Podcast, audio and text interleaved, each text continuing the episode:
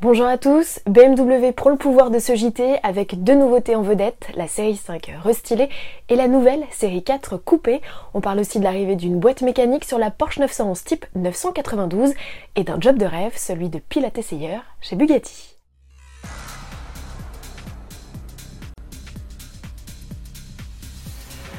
Deux nouveautés sont en approche chez BMW. La première s'est faite torpiller dans les règles de l'art, c'est la série 5 restylée. Deux photos de la berline sont apparues par erreur et ont tout de suite enflammé la toile.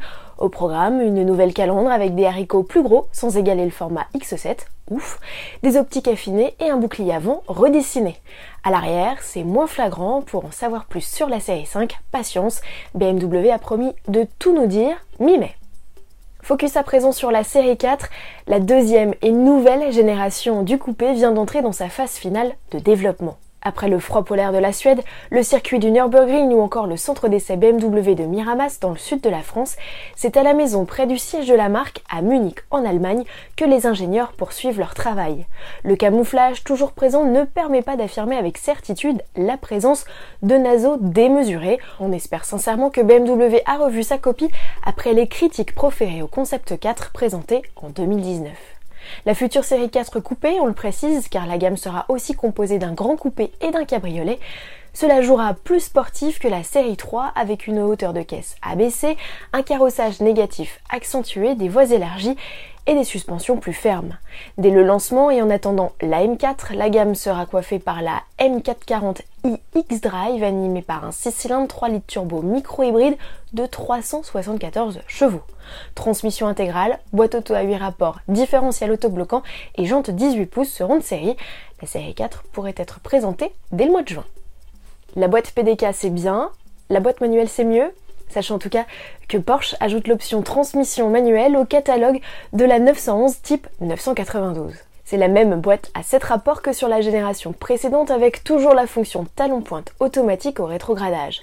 Cette transmission, proposée uniquement sur les Carrera S et 4S, fait perdre un peu moins de 50 kg aux sportives. En revanche, on ne dégraisse pas les prix, le ticket d'entrée reste fixé à 123 953 euros en France. Et côté performance, la Carrera S se montre une demi-seconde plus lente que son équivalente à boîte PDK pour atteindre les 100 km/h, mais le plaisir est ailleurs. Vous trouvez que le métier de journaliste automobile est un job de rêve?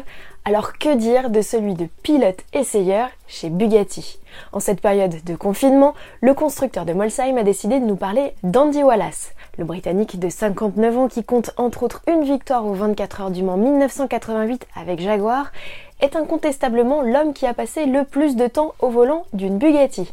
Depuis 2011, il a parcouru plus de 100 000 km au volant de ses bolides de plus de 1000 chevaux et il a quelques records à son actif. En 2019, il a par exemple déplacé la barre des 490 km/h avec une Bugatti Chiron Super Sport 300 Impressionnant. C'est aux côtés d'Andy Wallace, qui totalise plus de 30 ans de carrière en sport automobile, que tout nouveau client découvre les limites de sa voiture.